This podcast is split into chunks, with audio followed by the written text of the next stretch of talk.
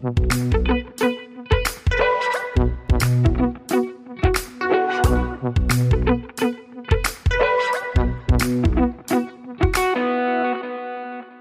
und herzlich willkommen zur vierten Folge unseres Wissenschaftspodcasts Praktisch Theoretisch. Mein Name ist Stefan. Und ich bin Rebecca und herzlich willkommen zurück in unserem kleinen Studio. Rebecca, hast du dich eigentlich schon mal gefragt, wie die Partnersuche bei Tieren funktioniert? Ja, täglich. Nee, eigentlich noch nie. Ähm, aber ich vermute mal, die machen das nicht über Tinder. Stimmt, die machen das nicht über Tinder, sondern über OkCupid. äh, na gut, wenn das jetzt ein Sitcom wäre, würden Lacher eingespielt werden. Aber das ist keine Sitcom, das ist Wissenschaft. Ernste Wissenschaft. Daher zurück zu den Tieren. Jedenfalls habe ich mich das auch noch nicht gefragt, bis wir auf dieser Konferenz waren, in der es um das interdisziplinäre Vergleichen ging. Genau, und da waren nämlich auch zwei Biologen zu Gast und einer von denen war Klaus Reinhold, der lehrt auch hier an der Uni Bielefeld und hat einen Vortrag über die Partnerwahl bei Tieren gehalten. Und da wir den Vortrag ziemlich interessant fanden und wir noch einige offene Fragen hatten, haben wir Klaus Reinhold kurzerhand zu einem Gespräch in unser kleines Studio eingeladen. Im ersten Teil geht es darum, wie Tiere eigentlich ihre Partner finden und welche Rolle dabei Investitionen in die Nachkommen spielen. Und im zweiten Teil stellen wir die Frage, inwiefern das Verhalten der Tiere eigentlich auch auf Menschen bezogen werden kann. Das klingt auf jeden Fall äußerst spannend. In diesem Sinne viel Spaß beim Hören und folgt uns gerne auch auf unseren Social Media Accounts. Das sind Twitter und jetzt auch ganz neu Instagram. Ihr findet uns da unter dem Namen Praktisch Theoretisch. Für Feedback schreibt uns auch gerne eine E-Mail unter praktischtheoretisch at uni-bielefeld.de. Und jetzt nochmal von uns beiden viel Spaß beim Hören. Bleibt danach auch noch kurz dran, denn wir haben ein Outro vorbereitet. Heute begrüße ich Klaus Reinhold, Professor für Evolutionsbiologie an der Uni Bielefeld. Herzlich willkommen, Herr Reinhold. Schön, dass Sie da sind. Schönen Dank für die Einladung. Wir haben vor kurzem beide an einer Tagung teilgenommen, in der es um das interdisziplinäre Vergleichen ging. Dort haben Sie einen interessanten Vortrag über die Fortpflanzung im Tierreich gehalten. Bevor ich mit Ihnen über dieses Thema spreche, würde ich Sie gern zu Ihrem Werdegang befragen. Sie haben in Erlangen-Nürnberg studiert und promoviert und arbeiten seit 2004 in Bielefeld. Was waren denn so die wichtigsten Stationen auf Ihrem Weg nach Bielefeld? Das ist immer schwer einzuteilen. Ich habe sehr viel gelernt von meinem Doktorvater und seiner Frau, die mich in die Evolutionsbiologie letztendlich eingeführt haben, obwohl sie selbst an einem Nachbargebiet gearbeitet haben. Danach bin ich einige Male äh, die Länder gewechselt, die Arbeitsgruppen gewechselt. Ich habe in vier Ländern gearbeitet, äh, sieben oder acht Arbeitsgruppen, sehr viel umgezogen und das hat sich sicher auch gelohnt. Dabei lernt man viel, selbst wenn man nur lernt, was man nicht machen will. Und letzten Endes bin ich sehr froh, dass ich hier in Bielefeld gelandet bin.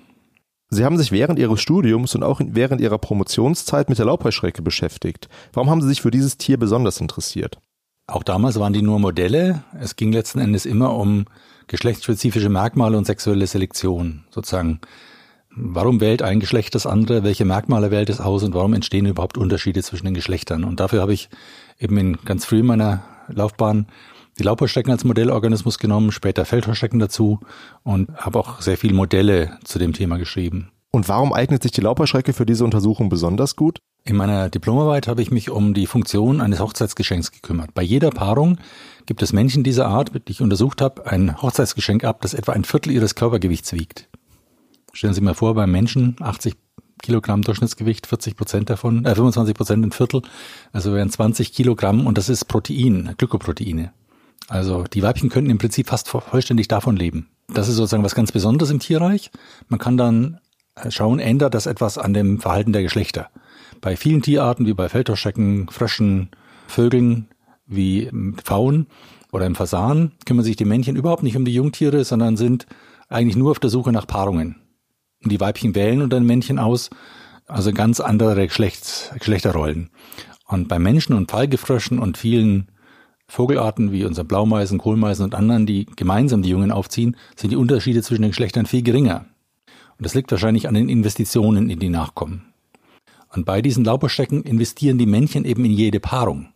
Und die Frage, die ich untersucht habe, war, sind das Investitionen in ihre Nachkommen oder versuchen sie mit dieser Investition nur ihre Spermien, also ihre Vaterschaft zu schützen? Was genau ist das Hochzeitsgeschenk? Bei diesen Heuschrecken wird sozusagen äußerlich am Weibchen eine Spermatophore abgesetzt. Der kleinere Teil davon ist die Ampulle, die enthält die Spermien und das ist sowas wie ein externes Kopulationsorgan. Denn diese Ampulle, es ist ein Proteinklumpen, wenn man so will, der wächst einen Gang aus und überträgt die Spermien selbsttätig in die Spermathek. Das ist das Organ, in dem die Weibchen bei allen Insekten die Spermien aufheben und nur bei Eierblage nutzen, um Eier zu befruchten. Und zusätzlich an diesem Teil dann hängt ein viel größerer Teil, das sind Glykoproteine und das nennt sich Spermatophylax. Und da der nicht notwendig ist für die Paarung, keine Spermien enthält, wird er als Hochzeitsgeschenk gedeutet. Und er schützt die Spermien vor dem Gefressenwerden, war die eine Hypothese. Oder das sind sozusagen Alimente an das Weibchen, damit die die in die Eier packt und er damit seinen Nachkommen besser ernährt. Und das Zweite, was Sie jetzt gesagt haben, also dass es quasi für die Nachkommen ist, das haben, das würden Sie auch dann so deuten. Die Ergebnisse haben für beides Bestätigung gefunden. Wenn die diese Hochzeitsgeschenke etwas kleiner sind, dann haben die Männchen oft Pech, dass die Weibchen viel zu früh die Ampulle auffressen und damit überhaupt keine Spermien übertragen werden. Mhm. Das heißt, die müssen das machen, um überhaupt Reproduktionserfolg zu haben. Und auf der anderen Seite ist es so, dass die Weibchen innerhalb der ersten vier oder fünf Tage, und das ist etwa die Wiederpaarungsrate bei dieser Art, diese Nährstoffe schon in die Eier einbauen. Vielleicht nicht dieselben, aber zumindest sind die Eier, die innerhalb der ersten Tage nach dem Verzehr einer Spermatophore produziert werden, haben mehr Nährstoffe und die Jungtiere können besser Hunger überleben, als wenn sie die Weibchen diese Hochzeitsgeschenke nicht erhalten haben. Das heißt, sie interessieren sich für die Partnerwahl bei Tieren und die Heuschrecken waren für sie ein besonders interessantes Beispiel um zu verstehen, was passiert, wenn die Männchen sehr stark in die Weibchen bei einer Paarung investieren. Was bei den Heuschrecken eben der Fall bei den ist. Heuschrecken, äh, bei diesen Mhm. Laubheuschrecken aber nur der Fall ist. Mich würden jetzt noch so generelle Aussagen zur tierischen Partnerwahl interessieren. Welche können Sie denn da treffen? Wenn Männchen nicht in die Nachkommen investieren, sondern nur einen erhöhten, erhöhte Paar Fortpflanzungsrate haben, wenn sie sich mit Wehrweibchen paaren, dann wären sie selektiert darauf, auffälliger zu sein, bessere Balzsignale zu haben und dann können die Männchen auch gar nicht mehr mithelfen, weil sie viel zu auffällig sind, weil sie sozusagen nur noch für die Balz adaptiert sind. Bei anderen Arten, bei denen die Männchen in etwa gleich viel investieren wie die Nachkommen, verschwinden häufig die Geschlechtsunterschiede. Und dann wählen beide Partner aus, die Männchen und die Weibchen. Etwas, was man auch bei Menschen findet. Also Gleichberechtigung im Grunde. Ob das unbedingt Gleichberechtigung ist, häufig hat dann trotzdem noch ein Geschlecht sozusagen die Wahlmöglichkeiten. Bei vielen dieser Laubheuschrecken zum Beispiel singen die Männchen. Und die Weibchen hören, welches Männchen in der Nähe singt und laufen dann zu einem hin. Die Männchen können da schlecht wählen. Aber sie können höchstens ein Weibchen ablehnen. Und bei einzelnen Arten von Laubheuschrecken passiert das, wenn die Weibchen zu dünn, also wenn es für die Männchen den Anschein hat, dass sie zu wenige Nachkommen produzieren. Natürlich wissen die das nicht, sondern sie wurden darauf selektiert, wenn ein dünnes Weibchen mit ihnen versucht, sich zu paaren, dann lohnt es sich wahrscheinlich nicht, so ein riesen Hochzeitsgeschenk abzugeben und dann werden diese Weibchen eher abgelehnt. Mhm. Also wenn ich mir das jetzt so anhöre, so als, sage ich mal, Laie, was die Biologie angeht, dann bin ich immer selbst versucht, irgendwie so Vergleiche ähm, ja, zu Menschen herzustellen, zu dem, was ich, was mir irgendwie so bekannt ist. Und wenn ich jetzt was von Gesang höre, dann denke ich irgendwie an den Minnesang. Also sowas wie, dass der, dass das Männchen irgendwie das Weibchen betören will. Also vielleicht, vielleicht sehe ich als Nicht-Biologe das mit dem Vergleichen eher so ein bisschen enger als Sie. Das kann leicht der Fall sein. Geisteswissenschaftler haben immer den Menschen im Fokus, Biologen normalerweise fast gar nicht, sondern das ist nur eine Art unter vielen. Und wir versuchen eben Systeme in der Biologie zu verstehen. Und wenn man dieses Riesenmuster hat von, wie bei Gänsen zum Beispiel, sind Männchen und Weibchen normalerweise fast gar nicht zu unterscheiden für uns. Bei den meisten Entenarten sind dagegen Männchen und Weibchen grundverschieden und könnten für verschiedene Arten gehalten werden. Warum ist das der Fall?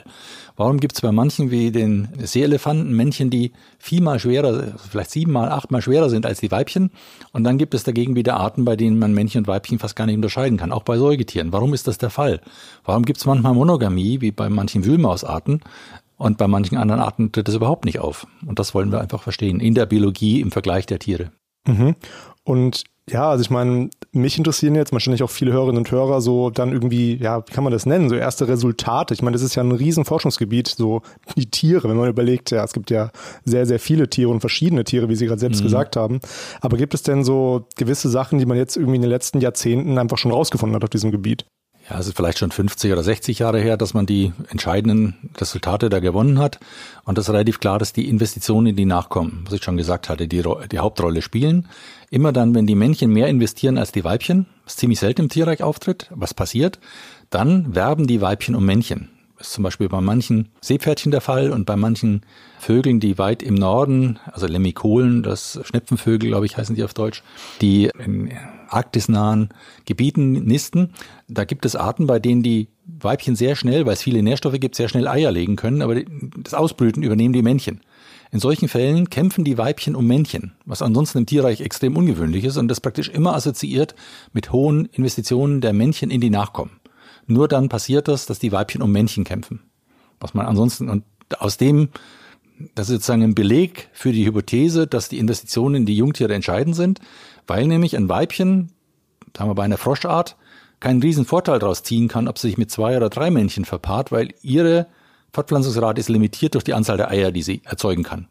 Ein Männchen, was sich häufiger verpaart, mit äh, jeder Paarung wächst der Anzahl der Nachkommen an, die dieses Männchen hat. Und deswegen liegt ein viel größerer Selektionsdruck auf die Männchen, mehr Partner zu finden und zu einer Paarung zu überzeugen.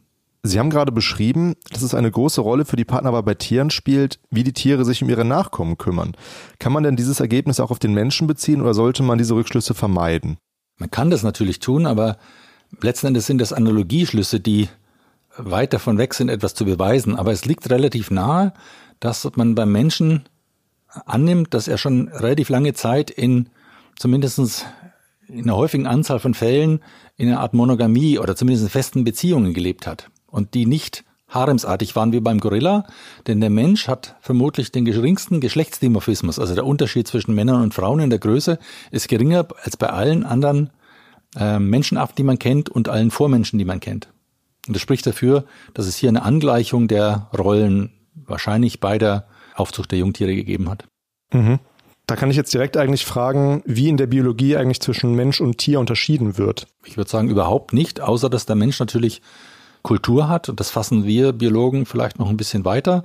Wir würden da sagen, zum Beispiel Kleidung, Sprache und all das, was von einer Generation an die andere weitergegeben wird, ohne dass es Gene sind, würden wir als Kultur bezeichnen.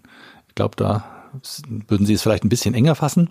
Aber um diese Sachen kümmert sich die Biologie normalerweise nicht allzu sehr, sondern eher um die biologischen Grundlagen.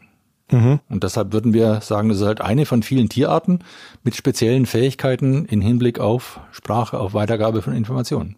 Bei der Konferenz, in der wir beide teilgenommen haben, ging es ja unter anderem ähm, um die Frage, ob Tiere auch wie Menschen vergleichen.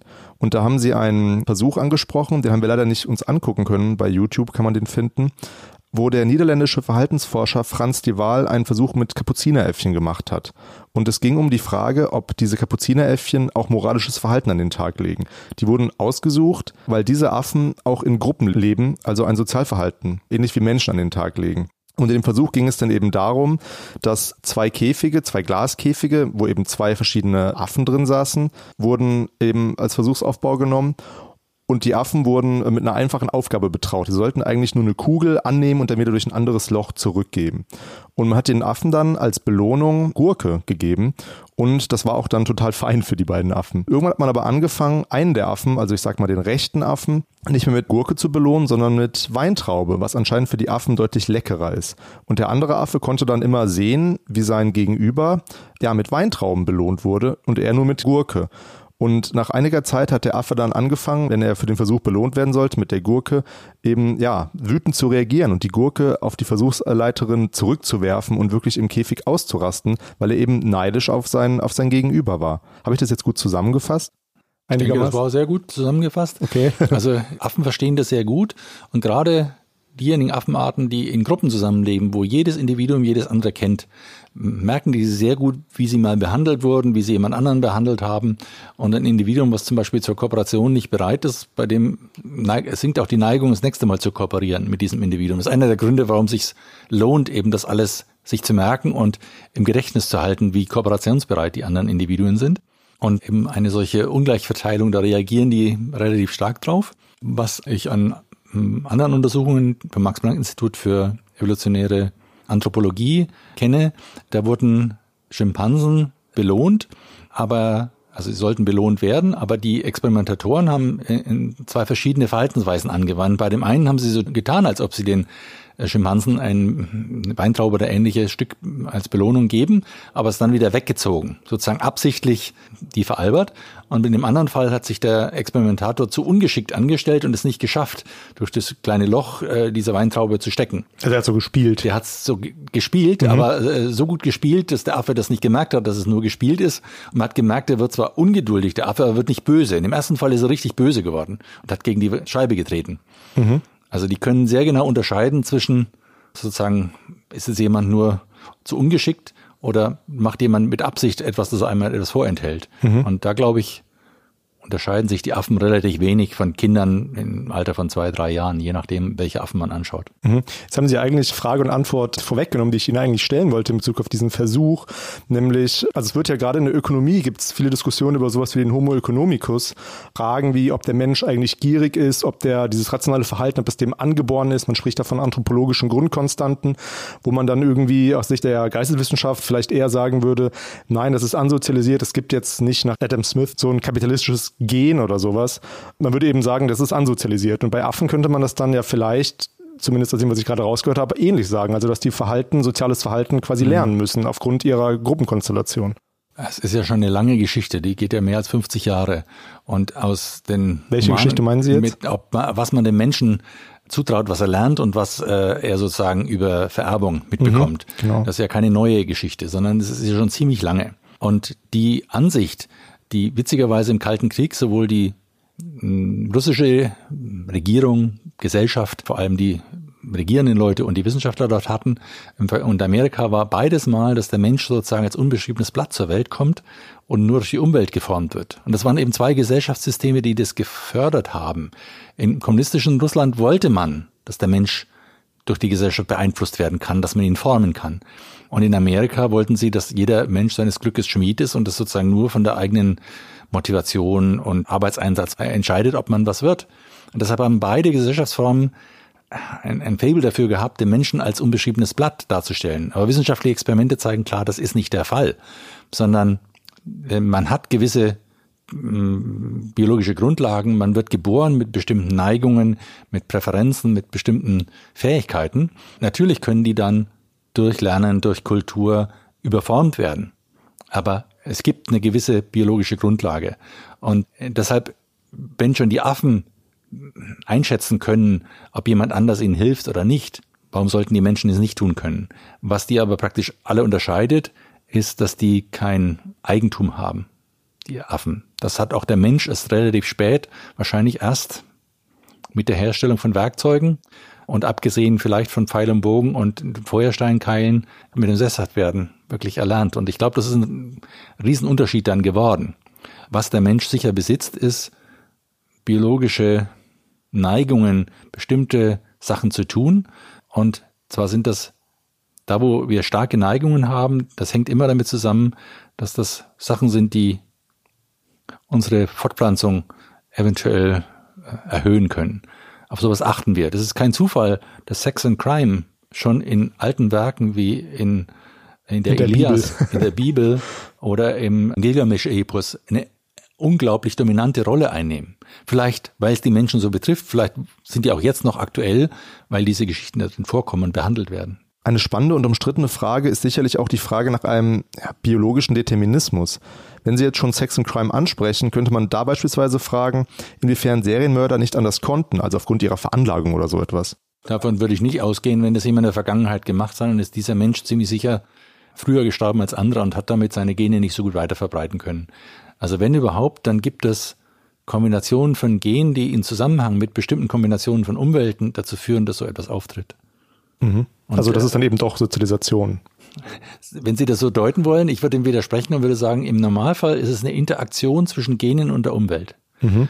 Ähm, und da gibt es einen hervorragenden Versuch an, ich glaube, es waren Ratten. Ja, Ratten, die hat man darauf gezüchtet, möglichst schnell durch ein Labyrinth zu kommen. Sozusagen Ratten, die gut waren, ein Labyrinth zu lösen, um zu Futter zu gelangen. Und dann hat man immer die Ratten, die am schnellsten waren, untereinander weitergezüchtet und hatte so nach einigen Generationen Ratten, die sehr viel besser waren, dieses Labyrinth zu lösen. Und man hat auch die Ratten, die am langsamsten waren, untereinander weiter gezüchtet und hat so innerhalb weniger Generationen Ratten gehabt, die äh, etwa doppelt so schnell waren, so ein Labyrinth zu lösen als die anderen im Mittel. Und dann haben die die als kluge und dumme Ratten bezeichnet. Aber jemand war vernünftig und hat den Ratten mal eine, die eine mittlere Umwelt hatten. Also die hatten Stroh in dem Käfig, da gab es was zu trinken, da gab es Futter, das vielleicht auch mal übrig geblieben ist, mit dem man spielen konnte. Das haben sie angereichert und abgereichert. Das heißt, die haben nur den Käfig gegeben mit dem Allernötigsten, kein Stroh drin und ähnlichen. Und sie haben einen Käfig gegeben, wo Spielzeug dabei war, mehr Platz zum Laufen, vielleicht ein Laufrad. Und dann hat man die Ratten verglichen. Und das Interessante war, dass dieser Unterschied in der, Sie haben das Intelligenz genannt, was vielleicht ein bisschen zu stark ist, dass diese Fähigkeiten nur unter diesen mittleren Bedingungen, unter denen die Ratten auf, äh, die selektiert wurden, auch aufgewachsen sind, ein Riesenunterschied da war. Äh, unter den guten Bedingungen waren beide Selektionslinien besser als die klugen Ratten unter den mittleren Bedingungen. Unter ganz schlechten Bedingungen hat keine der Rattengruppen auch nur ansatzweise äh, so schnell durchs Labyrinth gekommen wie die klugen Ratten im, unter den mittleren Bedingungen. Das heißt, beide wirken zusammen, die Umwelt und die Gene. Und das lässt sich eigentlich fast gar nicht ausschließen. Das ist fast immer so. Und diese Frage Nature oder Nurture, die ist für die Biologie, gehört in der Vergangenheit an. Das ist eine schlecht gestellte Frage. Die mhm. sollte man so gar nicht stellen, sondern es kommt immer beides zusammen. Und die Frage ist nur, unter welchen Umwelten ist der genetische Anteil höher oder niedriger und welcher Anteil der Varianz wird durch genetische und welcher durch Umweltfaktoren erklärt. Eine Frage, die auch während der Tagung eine Rolle gespielt hat und die natürlich von den Geisteswissenschaftlern ja als gefundenes Fressen aufgenommen wurde, war eben die Frage zwischen den biologischen Unterschieden zwischen Mann und Frau. So, und da haben sie, glaube ich, drei Beispiele genannt. Nämlich einmal in Bezug auf den Ballwurf, dann, ich nenne es jetzt gerade mal sexuelle Bereitschaft und ich glaube, Aggressivität war es. Oder körperlich ausgeübte Aggressivität. Genau. Ja. Können Sie diese drei Sachen gerade nochmal ein bisschen genauer ausführen? Ich hole mal ein bisschen weiter aus, genau. weil ich das wichtig finde. Häufig freuen sich Wissenschaftler, wenn sie einen winzigen Unterschied zwischen den Geschlechtern finden, in was es auch immer ist. Sei es die Orientierung, sei es dreidimensionales Denken, die Anzahl der Wörter, die benutzt wird, wie häufig Fehler sind in der Rechtschreibung und ähnlichen. Und da hat eine Kollegin vor einigen Jahren mal einen sehr schönen Artikel verfasst, wo sie gezeigt hat, dass in den allermeisten Fällen, also bei den allermeisten Merkmalen, diese Unterschiede zwischen Männern und Frauen relativ gering sind. Also sie hat sich auf Verhaltensunterschiede fokussiert. Und sie hat nur bei drei Merkmalen hat sie gesagt, da muss man zugestehen, dass es da relativ große Unterschiede gibt. Alle anderen Merkmale, die gut untersucht wurden, hat sie gesagt, sind die Unterschiede zwischen den Geschlechtern nicht allzu groß. Wenn man es mit der Körpergröße vergleicht, die ist relativ deutlich. Da hat man eine gewisse Überlappung, aber der Mittelwert von Männern und Frauen ist im Vergleich zur Streuung relativ weit auseinander. Und solche großen Unterschiede, ähnlich wie bei der Körpergröße, hat sie nur bei drei Merkmalsgruppen eben finden können. Und das eine war die Fähigkeit, einen Ball weit zu werfen. Da spielt sicher Training eine Rolle. Ich glaube, dass man das mit Nachfragen sozusagen, wie oft haben Sie in der Vergangenheit äh, mit Ballwerfen geübt oder man geht in Kulturen, wo die überhaupt keine Bälle kennen. Und ich glaube, dass es immer noch Möglichkeiten gibt, solche Gesellschaften zu finden und das da üben.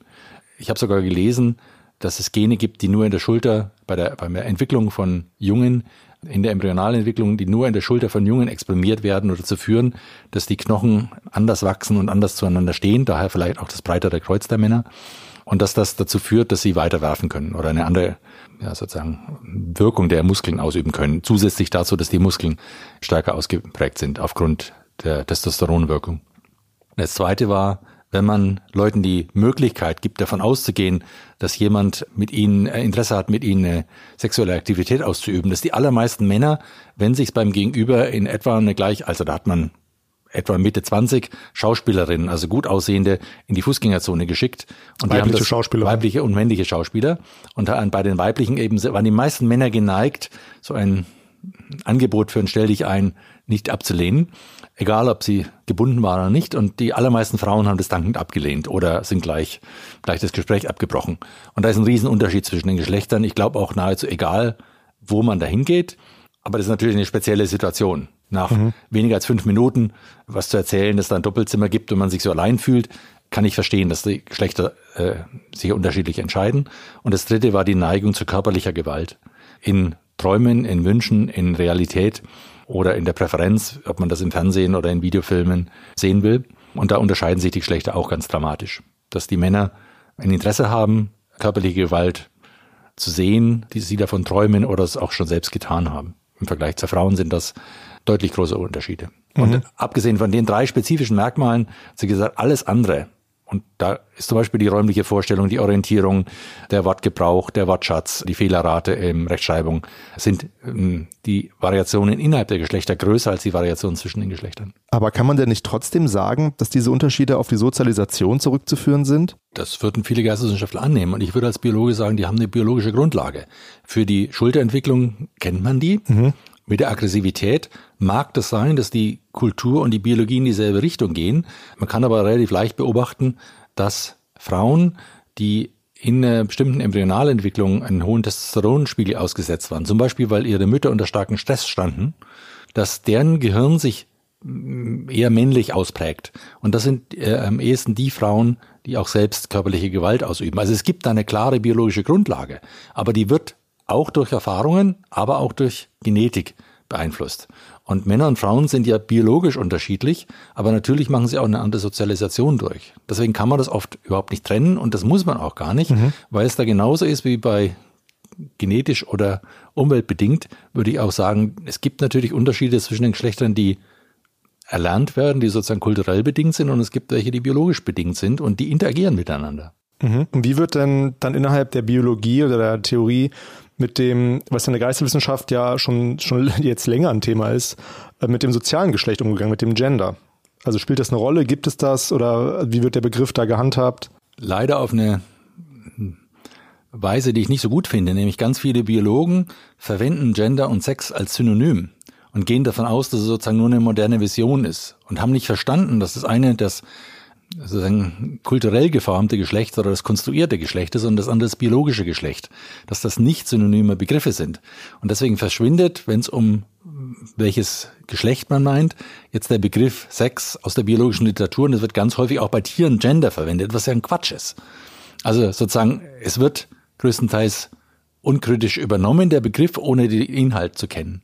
Und das finde ich schade, aber ist leider so. Mhm. Also Sie meinen, dass der Begriff sich nicht eben eigentlich nicht ohne weiteres auf die Biologie anwenden lässt? Ja, weil es ja um ein kulturell, kulturell konstruiertes Geschlecht oder die Vorstellung, wie die Geschlechter sich unterscheiden, geht.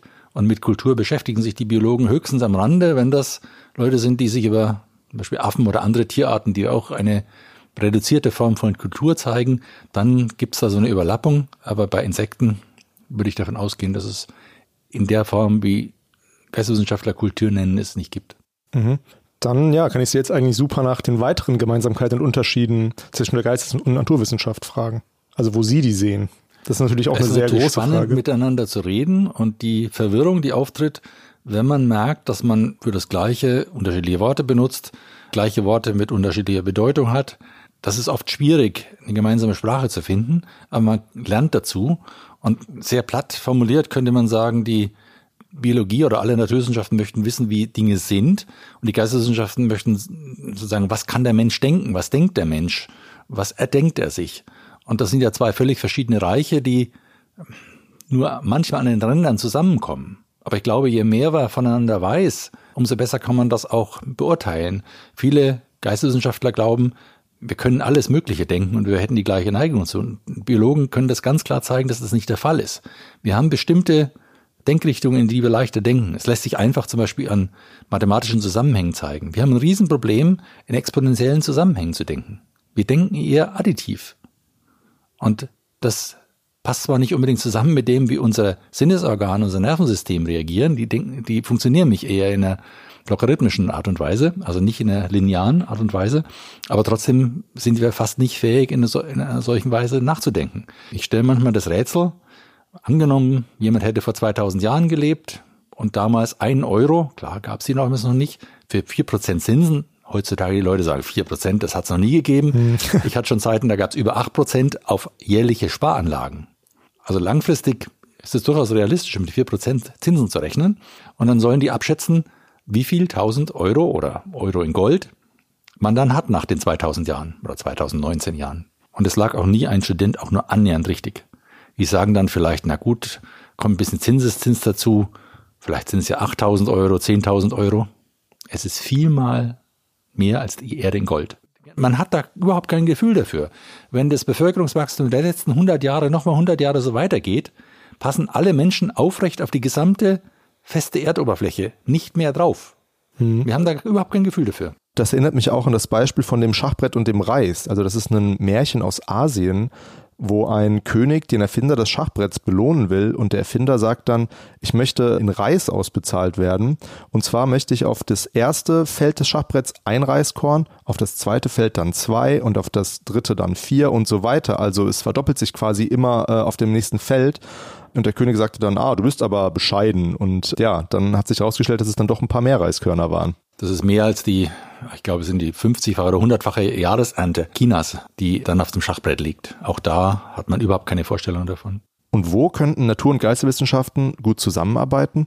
Naja, ich glaube, dass die Biologie alle Menschen, auch diejenigen, die Geisteswissenschaft machen, bestimmte Interessen denen nahelegt, bestimmte Sinneseindrücke leichter macht als andere. Wir können kein Infrarot und kein Ultraviolett sehen. deshalb auch die Farben, die existieren nicht in der Welt, es ist nur unsere Vorstellung. Und wenn man Biologie weiß, dann weiß man auch, dass verschiedene Menschen verschieden sehen, weil es da unterschiedliche Mutanten in der Population gibt. Und wenn man das weiß, dass es bestimmte biologische Neigungen gibt und bestimmte Unterschiede zwischen Personen in Interessen, in den Fähigkeiten und selbst wenn es noch so was Banales geht, wie Farben wahrzunehmen, dann glaube ich, kann man auch in den Geisteswissenschaften sehr viel davon profitieren, wenn man weiß, dass es solche biologischen Unterschiede gibt. Mhm. Und dass nicht alles, was wir sehen, der Wirklichkeit entspricht. Was wir sehen, ist nicht die Wirklichkeit, sondern schon das Bild, das in unserem Gehirn gemacht wird, ist ganz stark konstruiert. Das Bild in unserem Auge ist deutlich unschärfer und wir sehen in jedem Augenblick immer nur einen winzigen Ausschnitt der Umwelt wirklich scharf.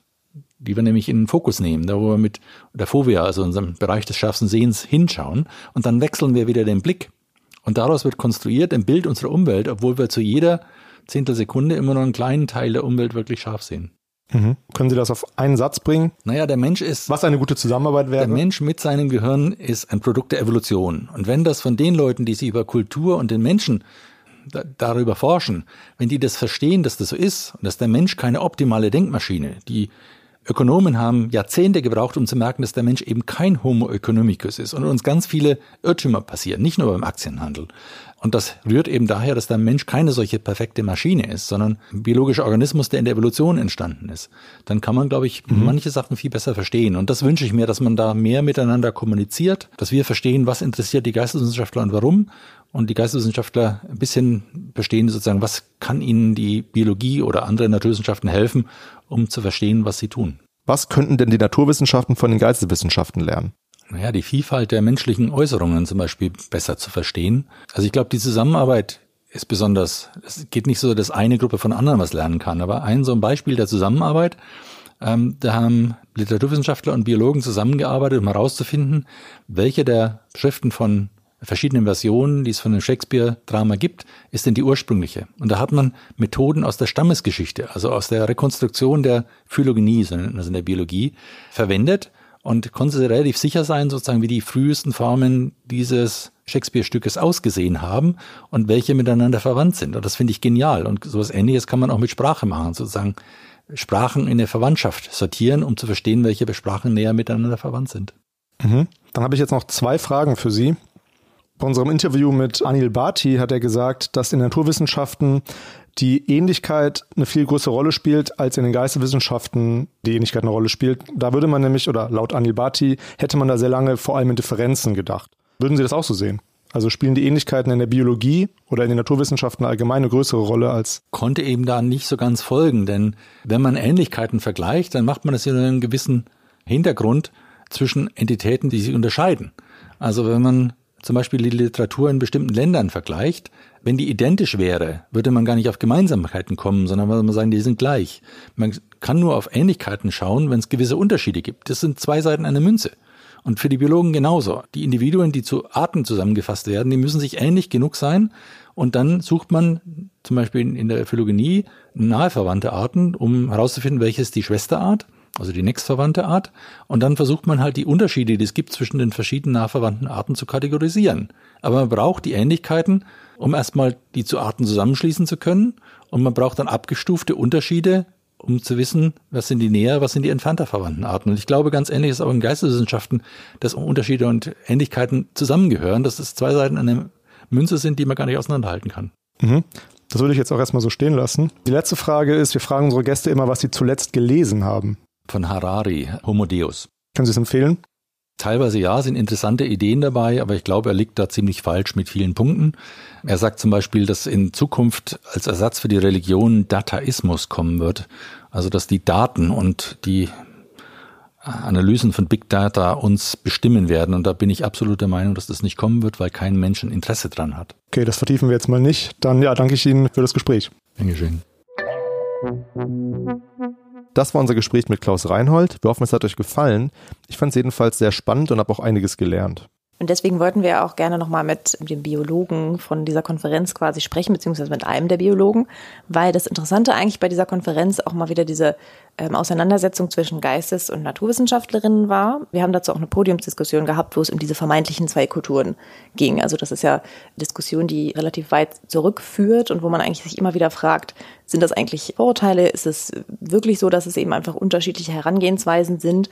Man kann, glaube ich, schon sagen, es sind einfach unterschiedliche Vorbedingungen, von denen man ausgeht. Er hat ja auch in seinen Beispielen erläutert, dieses mit dem Ballwurf. Also wenn man zum Beispiel in den Schulterknochen biologisch wirklich Unterschiede findet, dann sind die eben da. Und dann liegt es eben vielleicht wirklich darin, dass man jetzt nicht nur, weil man nie einen Ball geworfen hat, sondern weil man eben auch von den biologischen Vorbedingungen her eben anders gebaut ist, um diesen Ball zu werfen. Aber was eben sehr kontrovers diskutiert wurde bei der Konferenz, war das Beispiel mit der sexuellen Bereitschaft. Bei die Vorbedingungen von solchen Versuchen natürlich schon total schwierig sind, weil man geht von etwas aus und von Menschen, die, was weiß ich, vielleicht Mitte 20 sind und auf der Straße irgendwas testen sollen. Und die sind natürlich schon längst geprägt durch ihre gesellschaftliche Umwelt, durch ihre Sozialisation, durch Kultur im weiteren Sinne.